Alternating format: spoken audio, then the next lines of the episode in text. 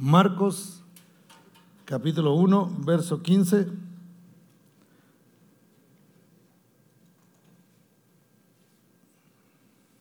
Dios es bueno.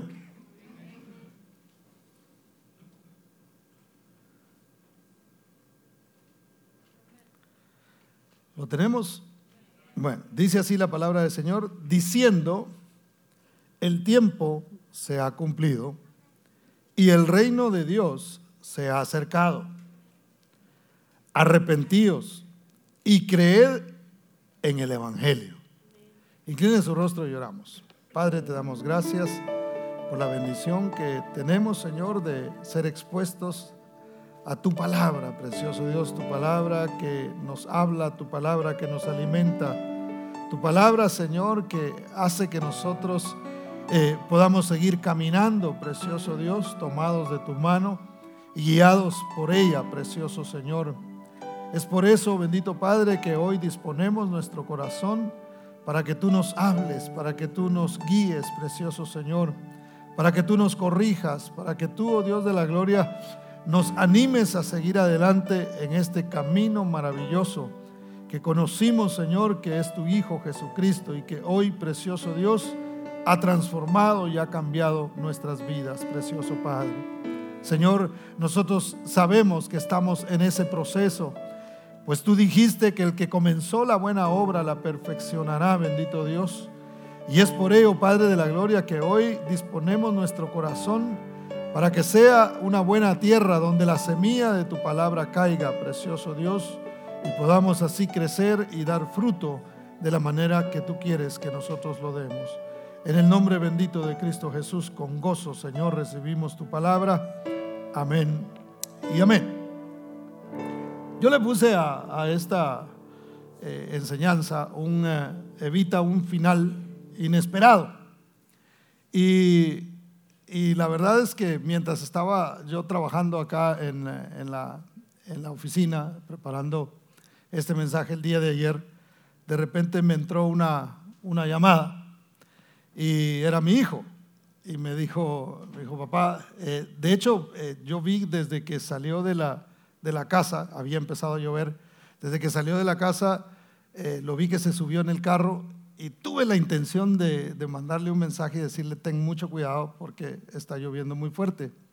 Y bueno, no, no, no lo hice, seguí trabajando y cuando vi la llamada de él, rápido dije yo, ya sé para qué me está llamando.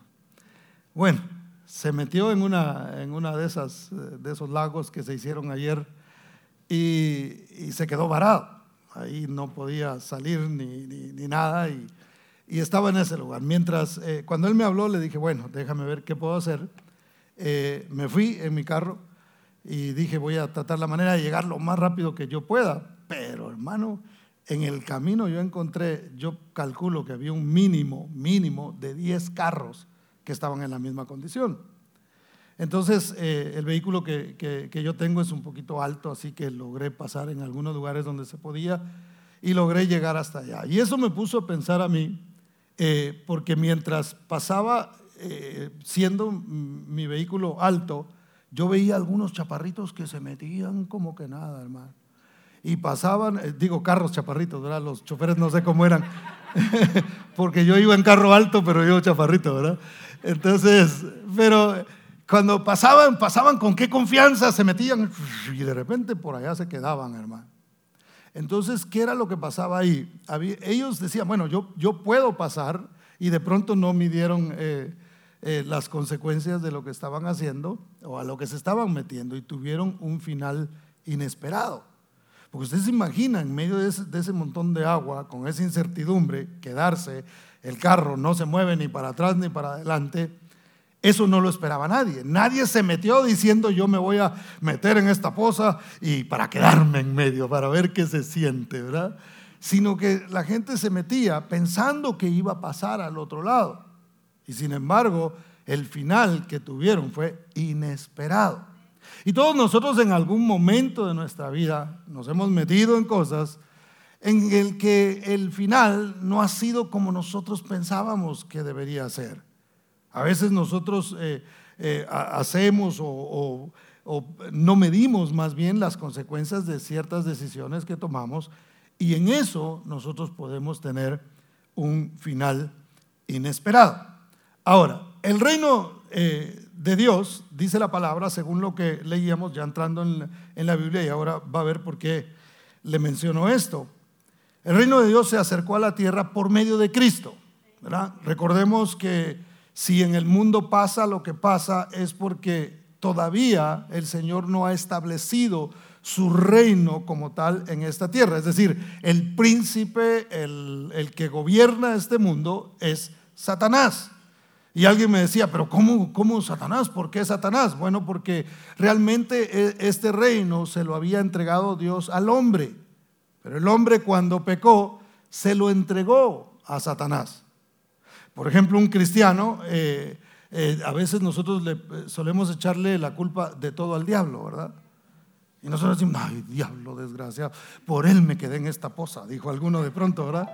En esta, en esta agua. Y, realmente solamente si nosotros cedemos ese, ese derecho es que el enemigo puede tomar control. Pero bueno, el enemigo es el, el príncipe de este mundo. Cuando Cristo vino, vino a traer su reino. ¿Cómo lo, lo obtenemos? Lo obtenemos a través de la fe en Cristo Jesús. Si nosotros creemos en Cristo Jesús, el reino de Dios viene a, nuestra vida y entonces comenzamos a ser gobernados no por el sistema del mundo gobernado por Satanás, sino por el reino de Dios. Eso yo se los he explicado en diferentes oportunidades. Pero note que todo comienza cuando nosotros creemos en Cristo. Pero después de eso, lo que hay que hacer es creer en el Evangelio. Es decir, no basta con creer que Cristo realmente es el, el, ah, el, Salvador del mundo si nosotros no creemos en su mensaje. No sé si me voy a entender. Mire, ¿verdad que usted es papá de sus hijos? Por lo menos eso le perjura a su esposa. Ay, así va a ser. No es cierto.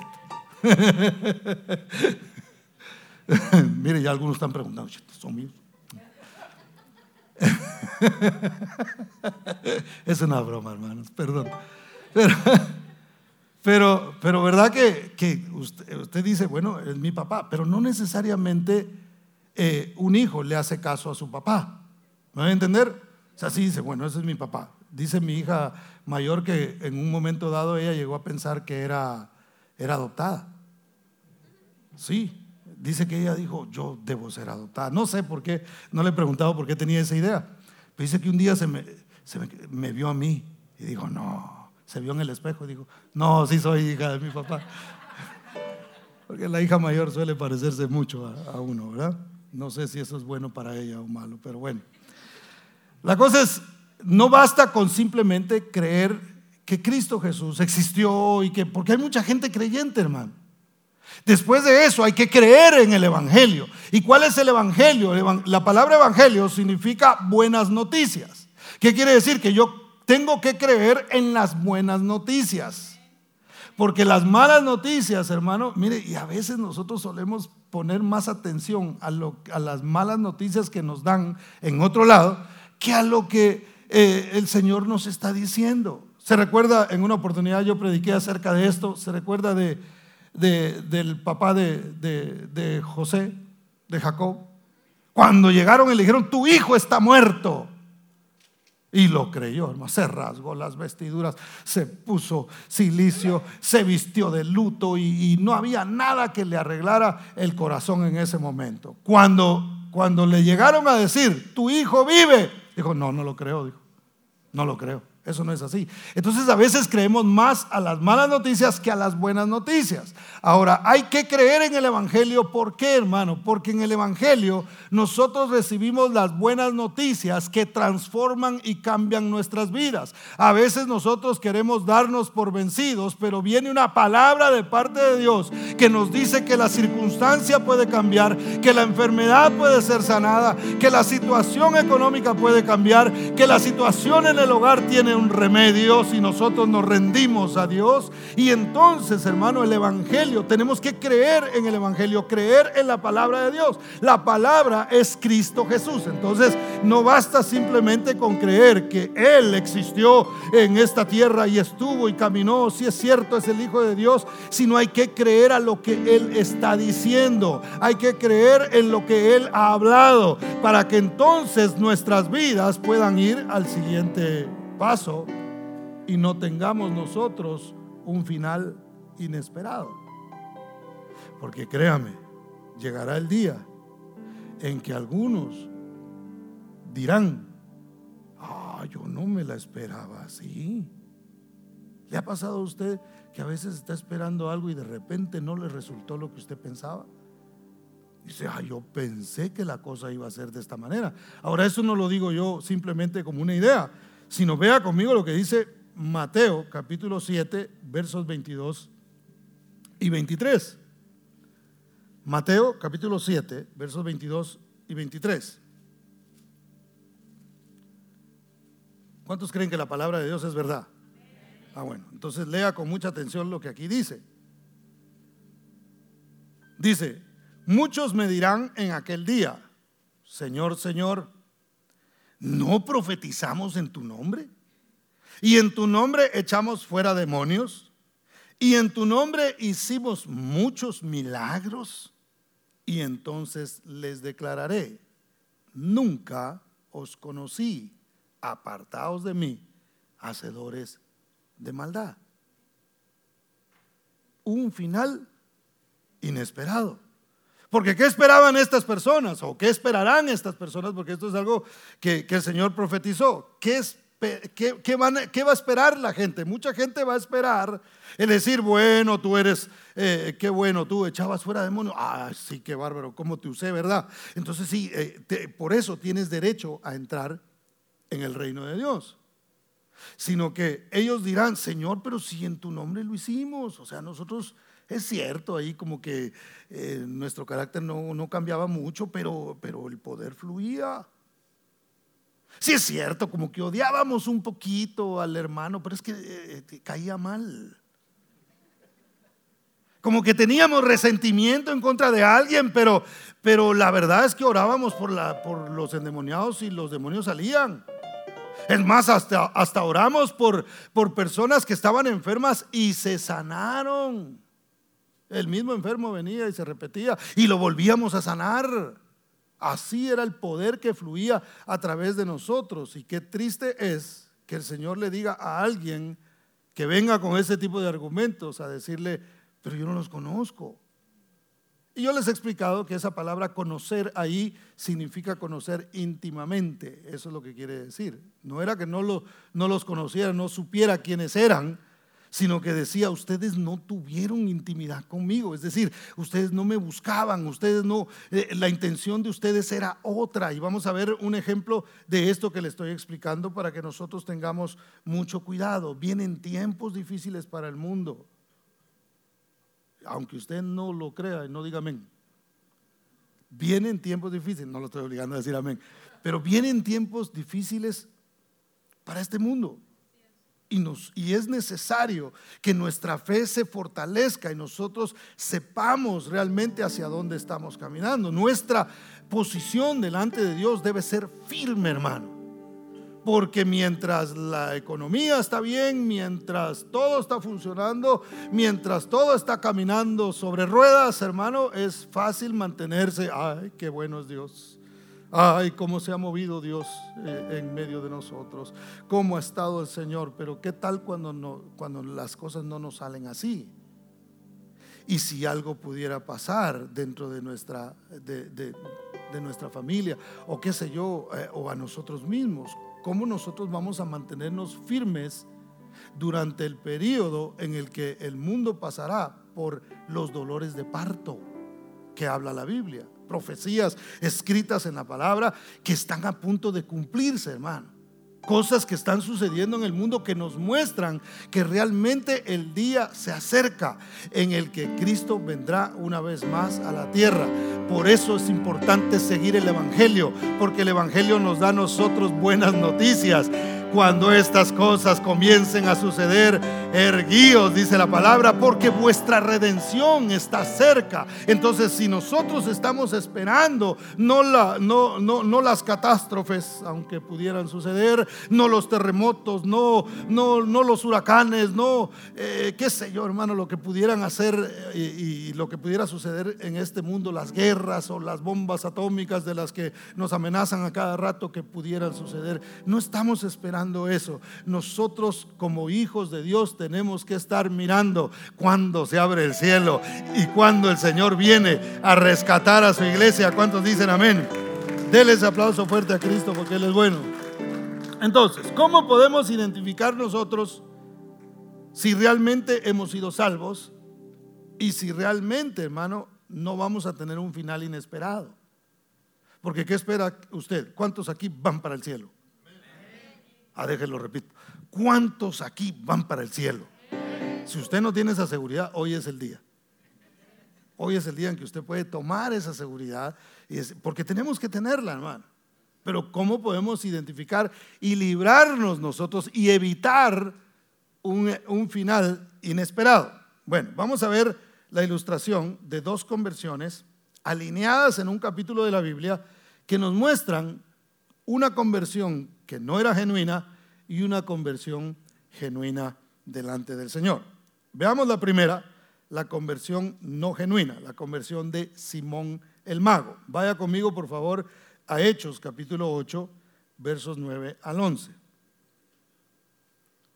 ¿Por qué este hombre decimos que no tuvo una conversión genuina? Hechos capítulo 8, versos 9 al 11. Número uno, le voy a mostrar cuatro cosas, cuatro características de una conversión no genuina.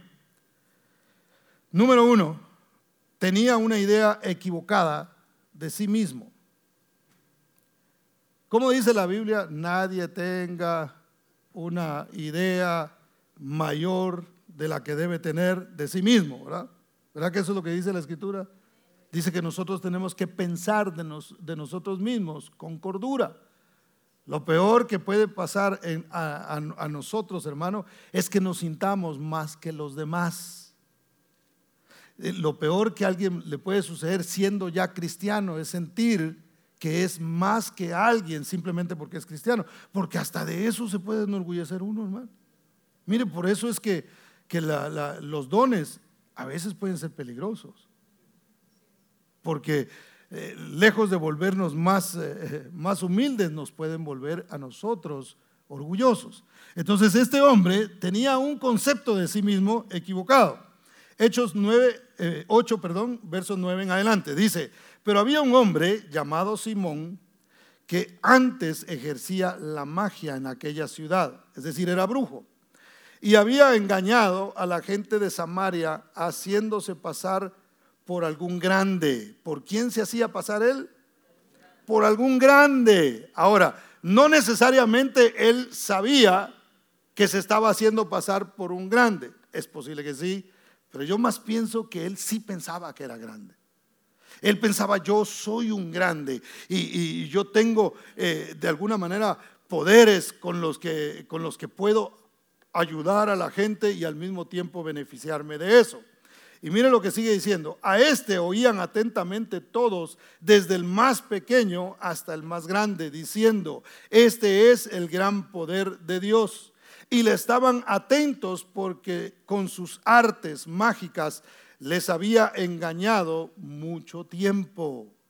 ¿Qué pasaba con este hombre? Estaba lleno de orgullo. Y el orgullo es un problema en el corazón del ser humano. Yo siempre he dicho acá y lo voy a seguir repitiendo, no celebremos orgullo, celebremos humildad. No, no le demos énfasis al orgullo, hermano. Y, mire, podemos enorgullecernos a veces hasta de ser humildes, ¿verdad? Ah, yo soy orgullosamente muy humilde, hermano. Viera que a mí no me pasan esas cosas porque yo sí soy bien humilde. Eso es orgullo también. Entonces, no puede alguien tener una conversión genuina si no rinde su orgullo. ¿Qué es lo que tuvimos que hacer nosotros para recibir a Cristo, hermano? Reconocer que lo necesitábamos. ¿Sí o no? Y para eso se necesita qué? Se necesita humildad. Nos costó de pronto. A personas que les hablaba uno de Cristo, hermano, y no querían. Y no querían porque ellos se sentían grandes así como estaban teníamos quizá algunos de nosotros una idea equivocada de quiénes éramos y no queríamos abrirle nuestro corazón a Cristo porque nos sentíamos lo suficientemente grandes para resolver nuestros asuntos por nosotros mismos. Queríamos ser nosotros los dueños y señores de nuestra propia vida y eso no permitía que el Señor viniera e hiciera algo en nuestra vida. Para entrar en el reino de Dios, para, para creer en el Evangelio, es importante dejar el orgullo a un lado. Tenemos que rendirnos delante de Dios y decirle, Señor, no has terminado conmigo. Sigue haciendo esa obra que comenzaste. Me humillo una vez más. Me siento una vez más. Recibo de ti una vez más. Porque yo necesito de lo que tú me, vas a dar. Algo que me llamó la atención ahora que, estuvimos en Guatemala. Bienvenido, hermano Beto. ¿Cuánto le dan la bienvenida al hermano? Ya está de regreso de su gira por la antigua. Pero estábamos allá, algo que a mí me, me, encantó, yo les he contado que donde voy yo siempre trato la manera de mantener mis, mis sentidos abiertos para ver qué Dios me muestra. Y, y, algo que me llamó la atención fue que invitaron al, al ellos, no sé si le llaman apóstol ellos, pero creo que no, pero es el pastor principal de toda la organización. Tienen a su cargo infinidad de iglesias y cientos de miles de personas. Y, este hermano eh, es un hombre ya de 75 años y él predicó antes eh, de que yo predicara. Habían dos, dos, eh, dos sesiones, si lo podemos decir así, y iban a haber dos prédicas. Él predicaba primero y yo cerraba en la noche. Cuando yo lo vi, eh, dije, oh, de, plano, él ahorita termina de predicar y se va. Y dije, bueno, tranquilo, porque así menos eh, interrupción, menos, menos juicio voy a, voy a sentir eh, cuando estoy predicando. Y que para mi sorpresa, hermano, estuvo sentado toda la, la enseñanza, estuvo recibiendo. Y no se sentó enfrente, se sentó atrás, de tal manera que yo ni siquiera lo había visto, que ahí estaba. Y eso me llamó mucho la atención. Después que platiqué con él, me di cuenta que realmente es un hombre muy humilde. Para tener todo eso que tiene a su cargo, hermano, la experiencia que tiene, hijo de un hombre muy reconocido en Guatemala, que era el hermano Chema Muñoz, eh, para, para la gente de Guatemala es muy, muy conocido porque comenzó su iglesia eh, yendo a predicar, algunos quizás han oído de él, eh, yendo a predicar sin zapatos y se metía y donde abrió iglesias, hermano, de una manera impresionante. Dios lo usó tremendamente. Siendo hijo de este, de este varón, todavía mantienen su humildad. Y cuando yo veo eso, yo digo, Señor, ayúdame a que yo pueda ser así también. Para que en todo momento tenga mi corazón dispuesto a recibir 75 años, toda su vida en el ministerio, y se sentó a escuchar a alguien que tenía menos tiempo de, que él de estar sirviendo, eso es lindo, hermano. Nunca perdamos nosotros. A veces nosotros, ya porque tenemos dos años en el Evangelio, ya no queremos ponerle atención a nadie, hermano. Ah, ¿en qué va a predicar? En, Juan. Ah, ya me lo leí ya lo tengo, ya. Entonces dejamos de recibir lo que Dios tiene para nosotros. Si creemos en el Señor, tenemos que creer en su evangelio, en escuchar que el cielo y tierra pasará, pero su palabra no pasará. Siempre Dios tiene una palabra para nosotros, siempre tiene un consejo para nosotros. No debemos de llenarnos de orgullo al punto que no recibamos de lo que la palabra del Señor tiene para nuestra vida. Entonces, hermano, una de las cosas que, debemos saber nosotros es que la grandeza en el reino de Dios se obtiene por medio del servicio. Este hombre no estaba sirviendo gente, este hombre se estaba sirviendo de la gente. Estaba buscando un beneficio para él mismo y no estaba buscando un beneficio para los demás. Yo entiendo que todos nosotros, bueno, trabajamos y tratamos la manera de mejorar en nuestra vida y mejorar nuestra familia. Eso es totalmente normal. Pero un cristiano convertido, hermano, no es alguien que se convierte en ver qué es lo que la gente puede hacer por él, sino en alguien que dice, ah, Dios ha sido tan bueno conmigo que yo tengo que ser una extensión de Él para bendecir y ayudar a los demás. ¿Cuántos dicen amén? Esa es la verdadera actitud de una persona que ha sido convertida.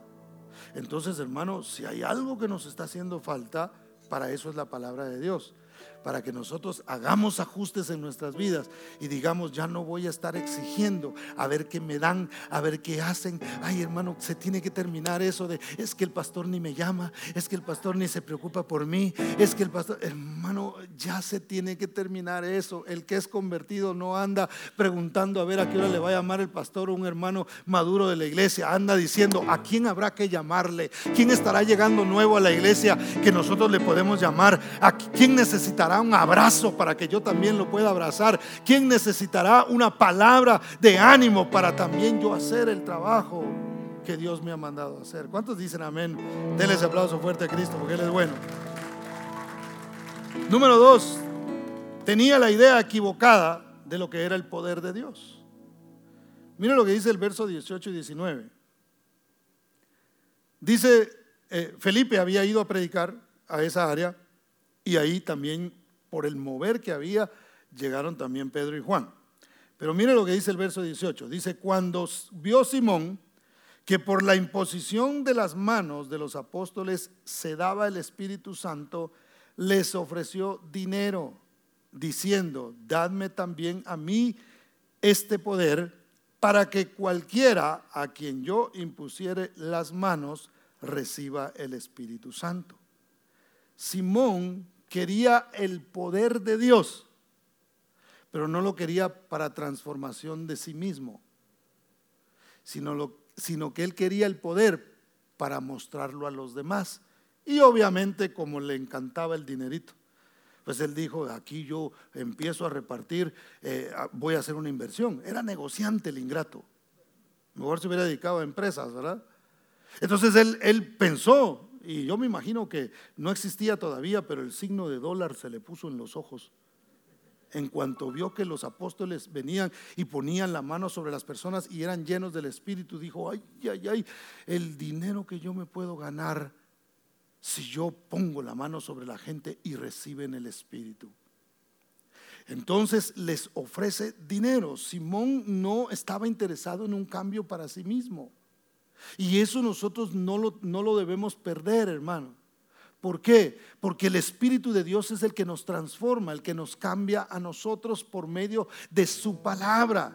Entonces no es, Señor, dame, dame poder para que yo entonces pueda mostrarme a las personas y que la gente vea que tú actúas a través de mí y que yo soy un instrumento en tus manos. Hermano, mire, eh, en, hubo un tiempo en la iglesia donde se empezó a mover ese asunto de que entre más gente tirada en el suelo, mejor era el mover de Dios. Y eso, el, el, problema de eso, mire, cuando hay algo genuino, yo no niego que a veces Dios se puede mover de maneras que uno no sabe. Pero de eso nosotros no podemos hacer una regla y una doctrina. Y la doctrina de los tumbados, hermano. Ah, no, esos son corridos, ¿verdad? Ahora. Ese es merengue. No sabemos ni cómo van, pero gracias a Dios y no necesitamos. Pero hermano, la gente empezó a, gustarle ese asunto. Entonces, eh, eh, muchos ministros comenzaron a querer ese poder pero no para ser transformados ellos, porque tenemos que reconocer, los mismos ministros tenemos que reconocer que Dios no ha terminado con nosotros, que todavía Él sigue haciendo la obra, que no somos perfectos. Lo peor que un ministro puede hacer es presentarse a sí mismo como alguien perfecto. Eso no se puede hacer, no se debe hacer. Eso le, le resta sinceridad a lo que nosotros estamos hablando desde aquí.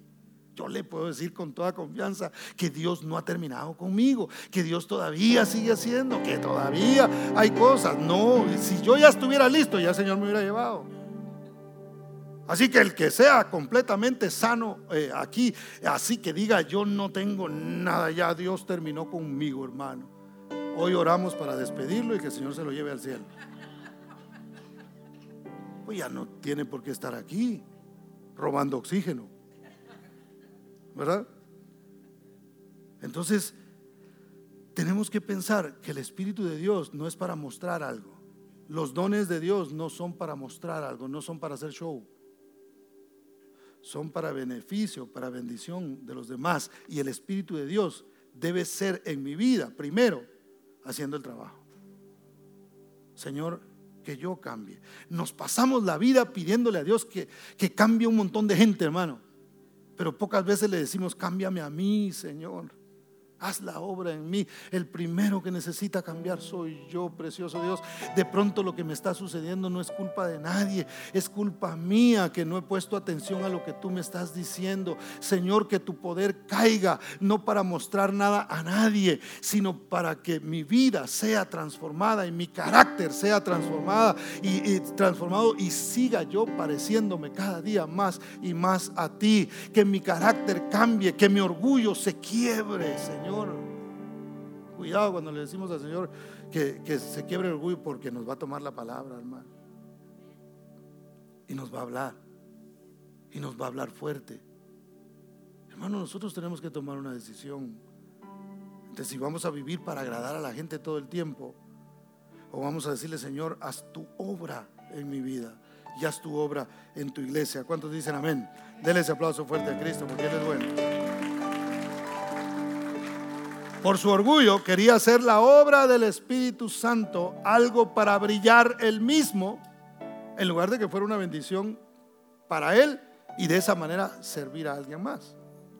Mire, todos nosotros sabemos sobre el hijo pródigo, ¿sí o no? ¿Verdad que todos sabemos del hijo pródigo?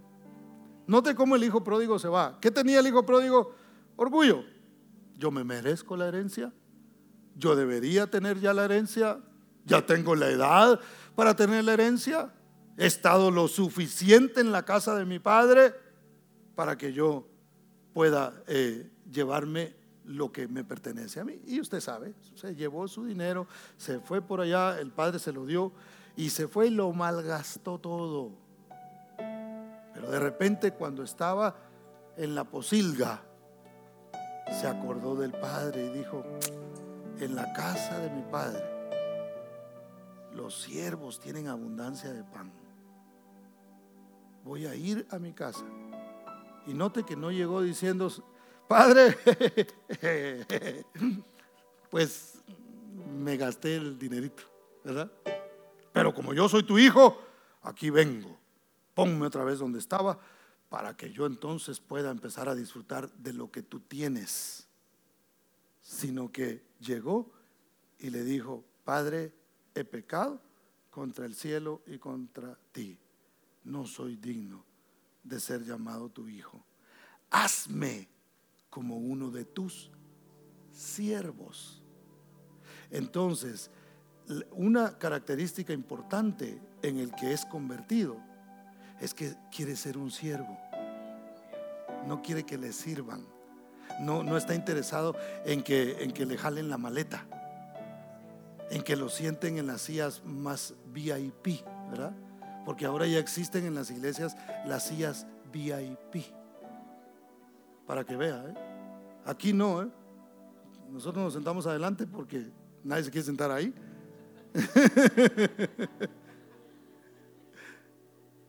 Pero hermano, no existen sillas VIP, porque todas estas sillas son VIP. Toda la gente que viene aquí es importante. No es importante el predicador más que una persona que viene por primera vez. No debería de ser así. No se debería ver eh, a la gente, a ver cómo luce. Ah, no, este no viene bien vestido. No, en la cámara tiene que salir que la gente acá viene bien arregladita y cuidado con que esté uno chaparrastroso sentado en el... Chaparrastroso es una palabra griega, ¿ok? Que quiere decir mal vestido. No, VIP es toda la gente. Somos tan importantes para Dios todos que dio su vida en la cruz del Calvario, nuestro Señor derramó su sangre, pagó el precio más alto para salvarlo a usted y para salvarme a mí. No había más sangre para nadie más. Toda, toda la medida fue para cada uno de nosotros. Entonces, hermano, hay que convertirse en un siervo. ¿Para qué lo salvó el Señor a usted? No para estarse quejando, no para estar viendo quién le da, sino para ver en qué usted puede hacer algo. ¿Cuántos dicen amén? Bueno, número tres, tenía la idea equivocada del Espíritu Santo. Simón desconocía cuál era la finalidad del don del Espíritu Santo, por lo que quiso comprarlo con dinero. Él dijo, ¿cuánto por ese poder? ¿Cuánto quieren ustedes? Si me dan a mí esa, esa, esa oportunidad, yo quiero comprarlo, yo quiero tenerlo. Y la verdad es que nosotros no podemos comprarle nada a Dios, hermano. Miren, la ofrenda eh, es algo bueno hacerlo, es, bueno despojarse uno, eh, el diezmo es importante, todo esto es importante, pero realmente nosotros no podemos comprarle nada a Dios. Por eso es que nosotros no practicamos eso de eh, siembre por esa palabra que le acabo de dar y ay, a tirar un billete en el altar, hermano porque un don es un don. Cuando a mí me traen un regalo, yo no digo, ¿y, cuánto le debo?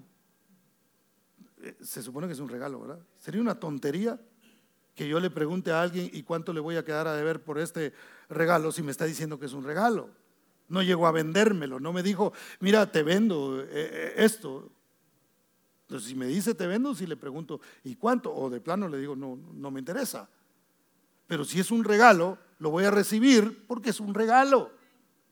Por eso cuando usted dé un regalo, bueno, no usted, sino alguien por ahí que de pronto me vaya a escuchar, no debemos dar regalos pensando a ver qué nos dan. Un regalo es un regalo. Usted lo dio, se despojó y a usted se olvida de eso, hermano. Si no, mejor no regale nada. ¿Verdad? Dice amén. O. Pero entonces Dios da regalos. La salvación es un regalo, su espíritu es un regalo, Cristo Jesús fue un regalo para el mundo, hermano. Que el mundo lo rechace es otra cosa. Que la gente no, que algunas personas no lo quieran, eso es, eso es muy diferente, pero es un regalo disponible para todo aquel que lo quiera recibir. Entonces este hombre tuvo la idea equivocada de que tenía que ganarse algo y realmente no, no pagamos nada, hermano. Mire, los pequeños sacrificios que nosotros hacemos realmente son pequeñitos. Son cositas, levantarse temprano para ir a la iglesia, ay, qué sacrificio. No, no, no, comparado al que hizo Cristo realmente no es nada. Pero no crea que por eso va a venir el Señor y va a decir, ay, le voy a dar un aplauso a mi hijo que hoy sí se puso la alarma para ir a la iglesia. No, el Espíritu de Dios es un regalo. Y si es un regalo, yo tengo que venir y decir, Señor, yo quiero recibir ese regalo. No hay nada con lo que yo te lo pueda comprar. Si yo doy algo, lo doy de reconocimiento, de agradecimiento. Si yo sirvo es porque Él me enseñó que la grandeza es a través del servicio a los demás. Alguien me preguntó que por qué viajaba hasta Guatemala a predicar, hermano porque no lo pueden entender. ¿por qué se va tan lejos? ¿Le sale a usted venir aquí? Pues es que no es negocio. No es negocio. O sea, no, yo no voy a ver qué, saco, hermano. Voy a ver qué doy. Porque Dios ha sido tan bueno con nosotros que no tenemos otra que decir, vamos a dedicar nuestra vida. Miren, a veces me oigo la voz y de veras yo antes cantaba más bonito. Ay, así, Me salió el orgullo. ¿eh? Y yo a veces noto que se empieza uno a gastar. Pero luego pienso y digo, vale el esfuerzo gastarse por el Señor. Porque al fin y al cabo, cuando el Señor nos lleve, hermano, vamos a ser transformados completamente. Y todo lo que para nosotros pudiera haber sido un defecto físico en este, en este mundo desaparecerá. Todo lo que usted se pudiera gastar por el Señor, hermano, hablando físicamente, no es en vano. Un día Dios nos recompensará y ni siquiera lo hacemos por las recompensas, porque no merecemos absolutamente nada. En su misericordia Él lo va a hacer. Pero hermano, vale el esfuerzo seguir al Señor, vale la pena, si es que se puede decir de esa manera, creer en el Evangelio, seguir en el proceso donde Dios está transformando nuestras vidas. Entonces no hay que tener esa, eh, esa idea porque mire lo que dice el verso 20. Dice, entonces Pedro le dijo, tu dinero perezca contigo porque has pensado que el don de Dios se obtiene con dinero. Una vez más, no hay nada que nosotros le podamos comprar a Dios. De por agradecimiento, de por generosidad, no de por, ah, aquí está Señor, eh, espero que estés viendo el, el tamaño del billete, eh, Dios. No, no dé de esa manera. Es un regalo de Dios que da por su gracia. Y Pedro continúa diciendo, versos 21 al 23, dice, no tienes tu parte ni suerte en este asunto, porque tu corazón no es recto delante de Dios. Arrepiéntete pues de esta tu maldad y ruega a Dios si quizá te sea perdonado el pensamiento de tu corazón, porque en hiel de amargura y en prisión de maldad veo que estás. Qué feo le dijo, hermano. Note que este era un hombre que, si usted lee todo el, todo el pasaje, usted se dará cuenta que dice que mucha gente creyó. Y también creyó Simón, este brujo. Pero realmente no tuvo una conversión genuina. Número cuatro, tuvo una idea equivocada de su error o de su pecado.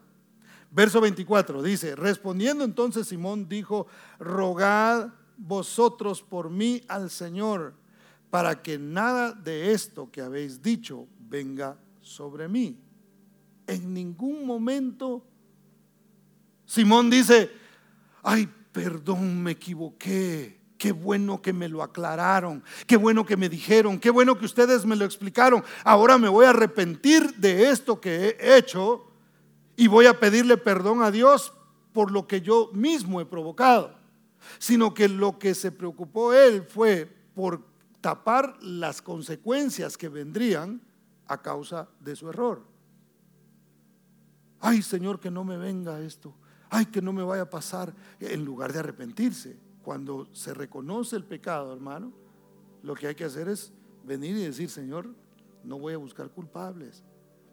Aquí estoy, perdóname.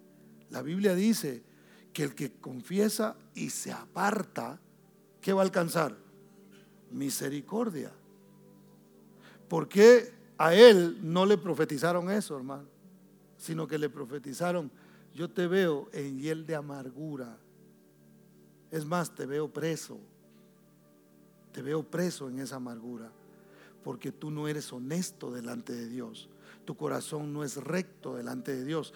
Estás queriéndote acercar a Dios simplemente para buscar un beneficio tuyo solamente. Y no estás interesado en, en unirte al Evangelio para cumplir una función y para hacer algo por el Evangelio. ¿Cuántos dan gloria al nombre del Señor, hermano?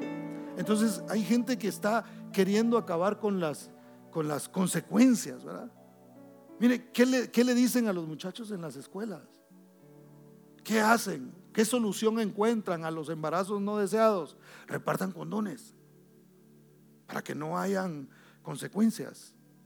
En lugar de ir a la raíz del pecado y decir, mira, lo que se necesita hacer es arrepentimiento y decir, yo voy a apartarme del pecado. Y créame que sí, hay gente que, que, en sus casas les han enseñado y, les han explicado estas cosas y se han apartado de eso. Entonces a veces queremos evitar la consecuencia sin, sin arrepentirnos, hermano sin buscar. Era lo que pasaba con estas personas que leímos al principio. Dijeron, bueno, mientras el poder siga fluyendo, queremos el poder para que la gente vea que realmente somos, que realmente eh, tenemos de parte de Dios. Y se puede mover Dios de esa manera, hermano, sin necesariamente haber existido un cambio en la persona. Mire cómo Dios, cómo Dios a veces hace las cosas. Porque a veces pensamos que eso y esas palabras bonitas que nos salen a veces para bendecir a alguien eh, o, para hablarle a alguien es suficiente. Tenemos que ir un poquito más profundo y decirle, Señor, trata realmente con mi vida. ¿En qué creyó Simón, hermano? Creyó en las señales y pensó que Dios haría su vida más fácil y lo prosperaría económicamente. Hay gente que se acerca a Dios porque dice, eh, de repente Dios me prospera.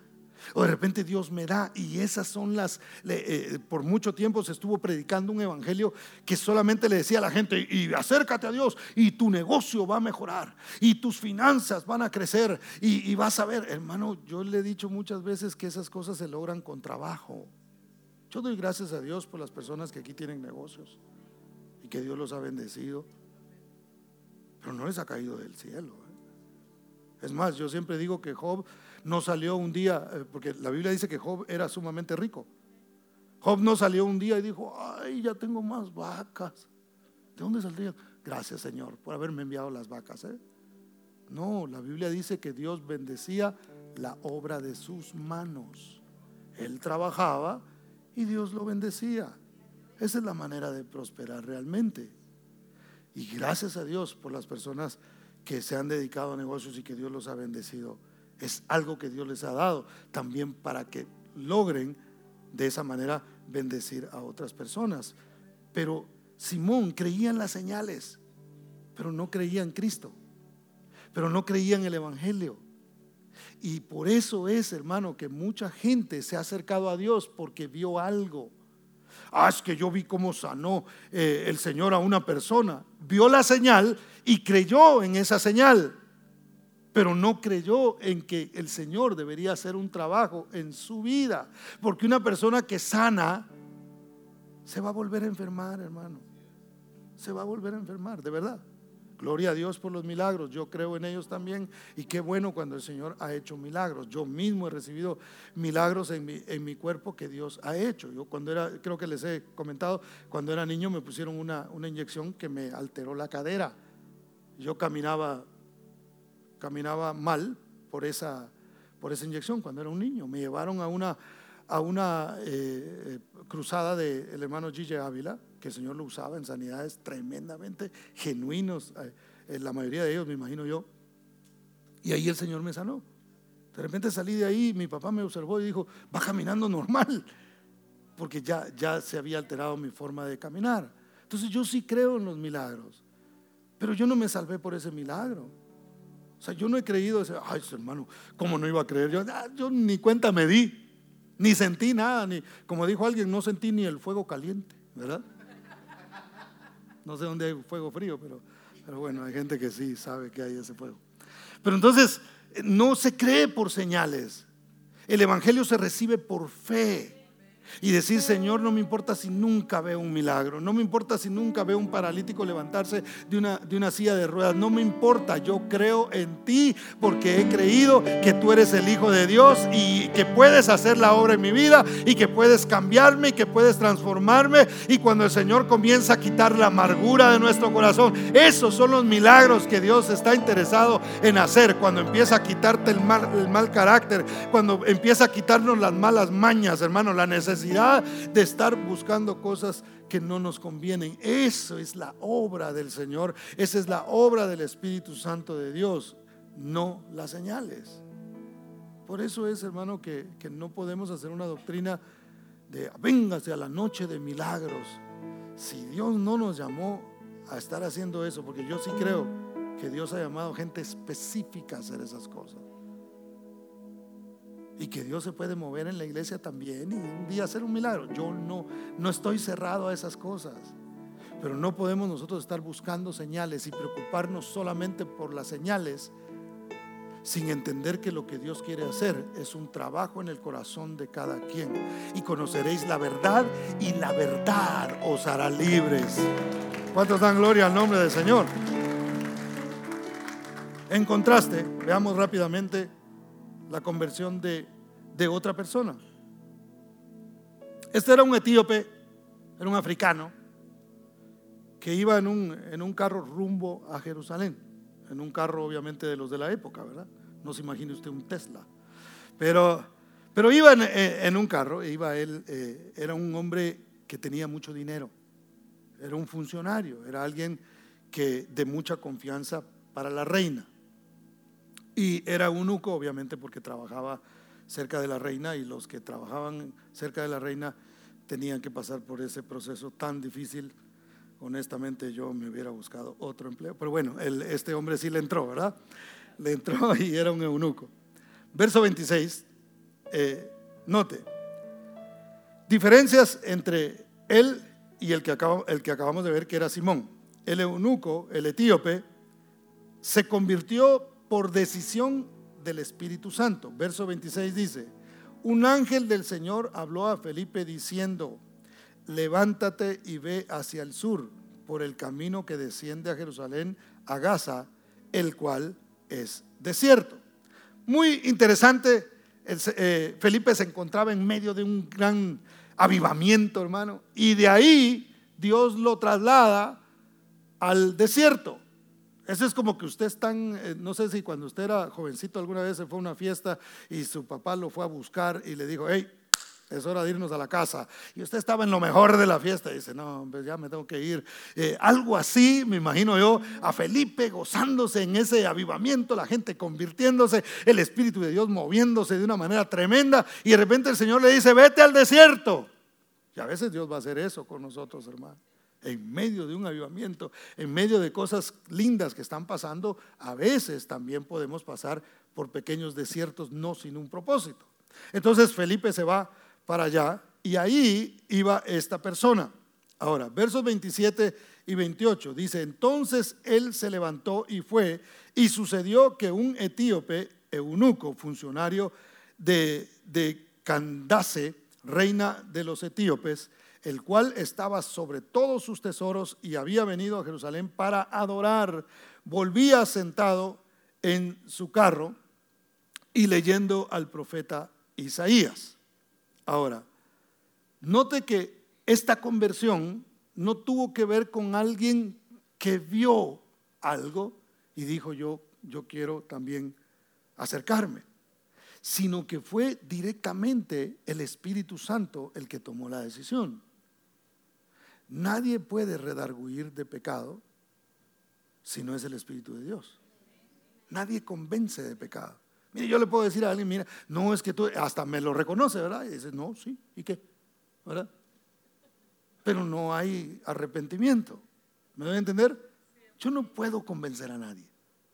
Y no estoy aquí para convencer a nadie, porque esa es obra del Espíritu Santo. ¿Por qué usted es salvo?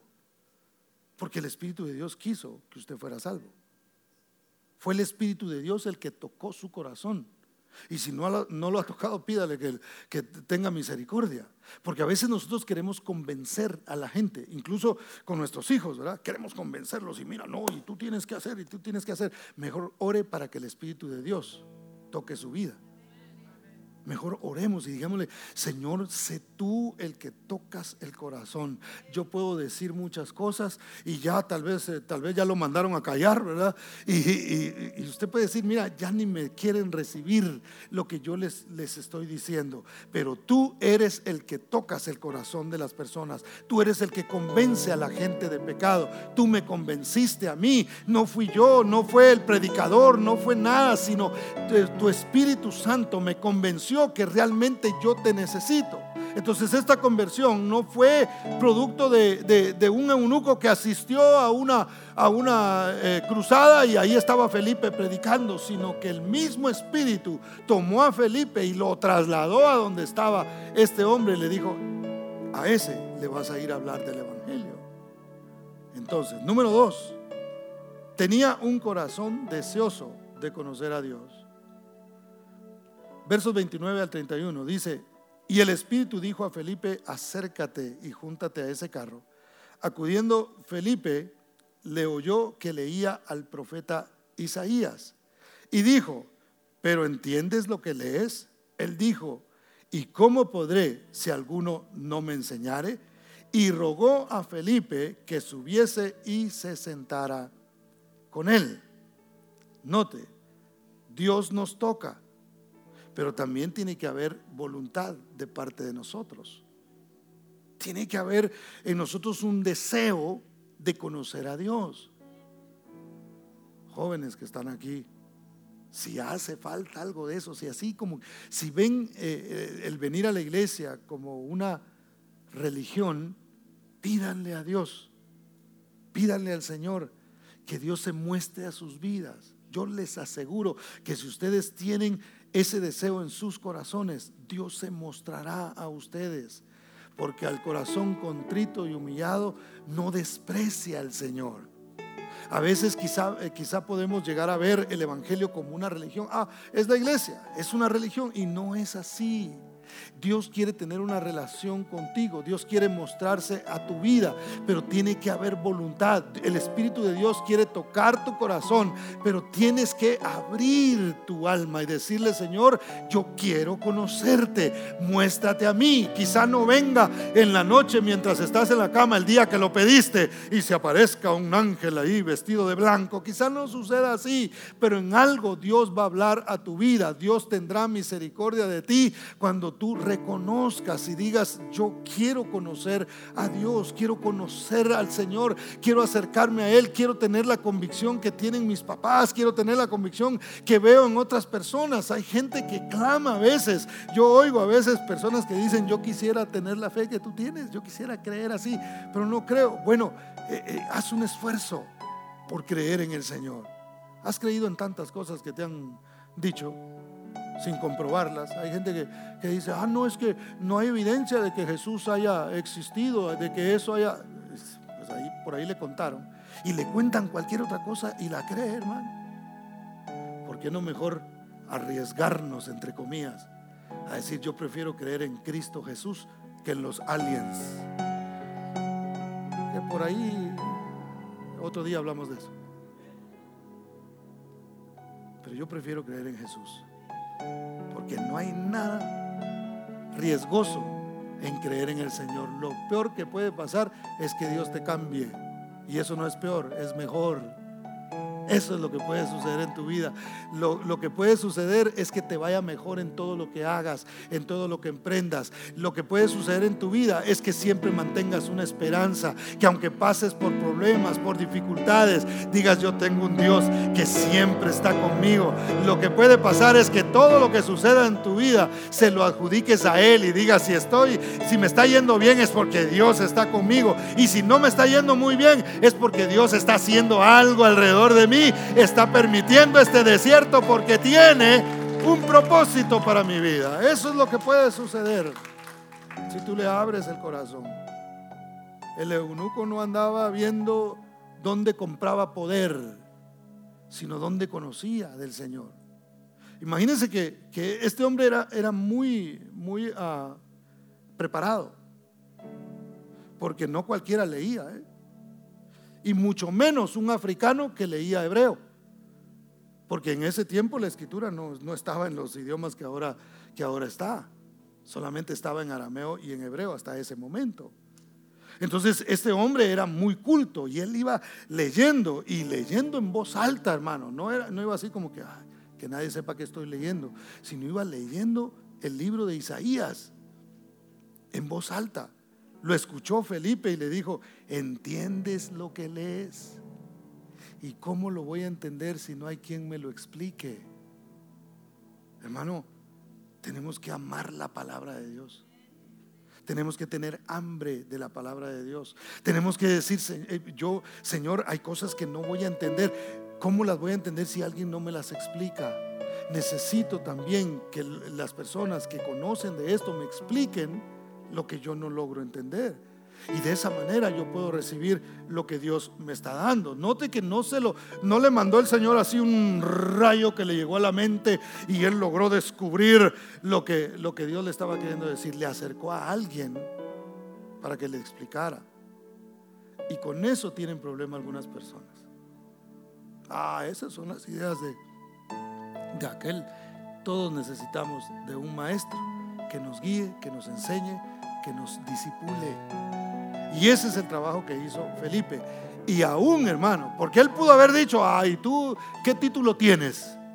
¿Eres algún eh, rabino? Eh, ¿De qué te graduaste? ¿Dónde estudiaste? ¿A qué, ¿A qué universidad asististe para que vengas a enseñarme a mí que soy un funcionario de gobierno, que estoy sobre los tesoros de la reina y que he estudiado tantas cosas? Es más, ¿no te das cuenta que hasta estoy leyendo en tu propia lengua? Él pudo haber dicho eso. ¿O cuánto me vas a cobrar? ¿Cuánto tengo que pagar? No dijo nada de eso dijo, súbete por favor. Es más, no dice la Biblia que le dijo, bueno, entonces súbete y me explica, sino que le rogó. Dijo, y por favor, si tú sabes de esto, yo necesito saber, yo quiero saber de, quién hablaba el profeta, si hablaba de sí mismo, porque estaba leyendo Isaías 53, mas él herido fue por nuestras rebeliones, molido por nuestros pecados, el castigo de nuestra paz fue sobre él y por sus llagas fuimos nosotros curados. Y eso yo me imagino que le estremeció su interior y él dijo, yo quiero saber qué es esto, yo quiero saber qué era lo que estaba, lo que estaba diciendo, quién hablaba, si hablaba el profeta o estaba hablando de alguien más. ¿Y qué hizo eh, él, hermano? Eh, ¿Qué hizo Felipe? Felipe le explicó acerca de Cristo Jesús. Y no lo explica la Biblia, pero yo me imagino que se sentó y le dijo, ah, de quien está hablando ahí es del Mesías, del Salvador, del que quiere entrar en tu corazón, del que quiere salvarte y quiere perdonarte. Lo tienes todo en la vida, pero te falta algo, te falta a Cristo Jesús. Y Dios en su misericordia me ha traído aquí para explicarte lo que tú no entiendes. Es el Espíritu de Dios el que me ha enviado para que tú entiendas y sepas que solo en Cristo Jesús hay salvación. Y ese hombre, hermano, su vida comenzó a cambiar desde ese momento. Una vez más, era un hombre que lo tenía absolutamente todo, pero que entendía que algo hacía falta. Número tres, entendió la base escritural de la salvación. Felipe le, explica el Evangelio de Jesús. Eh, una vez más, era Isaías 53 el verso 35 dice, entonces Felipe, abriendo la boca y comenzando eh, desde esta escritura, le anunció el Evangelio de Jesús. La fe viene por el oír y el oír por la palabra de Dios. ¿Qué quiere decir esto? Quiere decir que cuando yo oigo la palabra de Dios, la fe va a venir a mi vida. Y lo que va a suceder cuando yo creo es que mi oído se va a abrir más. Y entonces voy a entender lo que antes no entendía. Y como consecuencia mi fe va a crecer.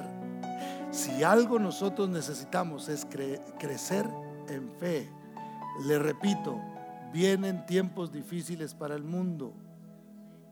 Vienen eh, vienen muchas cosas, hermano, y entre ellas vienen cosas para la iglesia. Nuestra fe necesita fortalecerse y es solamente a través de la palabra. Note, ¿en qué basó la conversión Simón? En las señales. Vio señales y dijo, me convierto. Me gusta esto de las señales. Como a él le gustaba lo de la magia, entonces a veces la gente que ha estado en este tipo de cosas eh, tiene una tendencia a traer lo mismo al Evangelio. Mucho cuidado con eso. A veces se puede estar haciendo hechicería dentro de la iglesia. ¿Usted sabía eso? Porque se pueden estar imitando cosas. Por eso hay gente haciendo tonterías como enterrar una Biblia debajo de un edificio. Eh, ¿De dónde sacaron eso? ¿De dónde sacaron eso? ¿Dónde vieron a... Y están las tablas de la ley ahí. Vamos a construir el templo de Dios, pero vamos a enterrar las tablas debajo. Eso no es otra cosa que hechicería. ¿Sí me voy a entender? En lo que le quiero explicar. Bueno, entonces, la salvación estaba basada en lo que la Biblia decía y no en las señales. Tenemos que entender lo que la palabra dice. ¿Por qué yo soy salvo? Porque Cristo dio su vida en la cruz del Calvario. Número cuatro, y con este termino. Tuvo una sincera expresión de siervo. Versos 36 y 37 dice, y yendo por el camino, llegaron a cierta agua y dijo el eunuco, aquí hay agua, ¿qué impide que yo sea bautizado? Felipe dijo, si crees de todo corazón, bien puedes. Y respondiendo, dijo, creo que Jesucristo es el Hijo de Dios. El etíope no pidió poder. Bueno, de pronto ya lo tenía. No pidió ser famoso. No pidió absolutamente nada. Dijo, hay agua. Yo quiero dar testimonio público de mi fe en Cristo Jesús. Mire, hoy día hay gente que no entiende lo que es el bautismo realmente. Hay gente que dice, ay no, no me quiero bautizar porque no estoy listo para empezar a diezmar en la iglesia. Ay, no estoy listo para hacer ciertas cosas. Y piensan que eso es adquirir un compromiso mayor. No, eso debe surgir del corazón nuestro, de decir, hey, Dios me ha salvado, Dios me ha cambiado, Dios ha transformado mi vida. Yo quiero ser como Jesús. El, eh, bautismo, hermano, no es otra cosa más que, ser semejante, que eh, semejarnos a Cristo Jesús en su muerte. Jesús, eh, cuando Él murió, eso era realmente un bautismo. Él murió y resucitó. Él salió de la muerte. Entonces nosotros, hermanos, en un simbolismo, llegamos al, al, agua y decimos, voy a simular que yo estoy muriendo a mí mismo, estoy renunciando a quien yo era en aquel tiempo, me bautizo, salgo del agua resucitado como Cristo Jesús también resucitó, porque la Biblia dice que cuando nosotros creemos en el Señor, creemos también en su resurrección y que nosotros también fuimos resucitados juntamente con Cristo Jesús, hermano. Es desear ese cambio, es decir, yo no puedo seguir siendo el mismo, tengo que morir a mí mismo, por eso es que cuando yo yo creo a la palabra del Señor, yo tengo que bautizarme en esa palabra. la, la palabra del Señor también es simbolizada en el agua. El agua es la que nos limpia a nosotros. Entonces yo oigo una palabra y digo, me voy a sumergir en esa palabra para que mate de mí lo que no le agrada al Señor. Y en ese proceso Dios está cambiando y transformando nuestras vidas y nos vamos pareciendo cada día más a Él y dejamos de estar demandando y empezamos a ver cómo podemos ser como Cristo que vino a servir. Ayer el Señor nos permitió ir a una iglesia junto con los directores de Ujieres acá y algunos hermanos. Fuimos a, darle entrenamiento a una iglesia de cómo, eh, de Ujieres, de cómo servir. Y una de las cosas que, que yo les dije a ellos es algo que he mencionado acá. Jesús le preguntó a los discípulos, ¿quién es mayor, el que se sienta a la mesa o el que, el que sirve la mesa. ¿Quién es el mayor? Y todos bien espirituales dijeron, el que sirve, dijeron, ¿verdad? En términos normales, humanamente hablando, el mayor es el que se sienta a la mesa porque ese es el dueño de la casa, porque ese es el que tiene, el que le paga a los siervos, ese es el mayor, ¿verdad? Ese es el importante.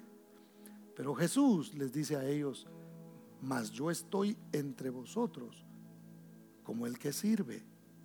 Entonces, ¿qué estaba diciendo Jesús? Yo soy el mayor aquí. Yo debería sentarme a la mesa y ustedes deberían de estarme sirviendo a mí. Sin embargo, yo les estoy sirviendo a ustedes. ¿Por qué? Porque en el reino de Dios, hermano, la grandeza está en convertirse en un siervo.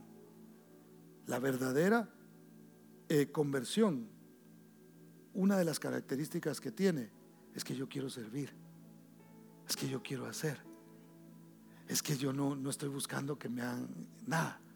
Es que yo no estoy buscando beneficios, no estoy buscando nada de eso, no estoy buscando poder para lucirme. Estoy buscando a quien servir, porque eso es lo que me enseña mi maestro, porque eso es lo que mostró el Señor. Siendo rico, se hizo pobre aunque no pecó por nosotros, se hizo pecado. Las maldiciones que eran sobre nosotros, Él las tomó para Él mismo. Si Él fue así, hermano, ¿quiénes somos nosotros para creernos grandes en esta tierra? Si nosotros comprendemos esto, no habrá más en nuestro corazón que el deseo de decir, ¿quién tiene necesidad que yo pudiera ayudar? ¿Dónde hay, hermano? A veces queremos que una persona haga todas las cosas, ¿verdad? Ay, díganle al pastor. Nos cae bastante a nosotros. Y gloria a Dios, estamos para servir, pero no lo podemos hacer todo. Necesitamos de gente que se ha convertido al Evangelio, que entiende las buenas noticias, que entiende el propósito por el cual el Señor lo salvó y que dice, ¿dónde? ¿Dónde puedo ser una extensión de mi Maestro, de Cristo Jesús? ¿Dónde puedo tocar a alguien que sea bendecido a través de lo que yo estoy haciendo? ¿Dónde puedo servir? Quiero morir a mí mismo. Quiero que el Espíritu de Dios haga esa obra en mí. Póngase de pie, por favor.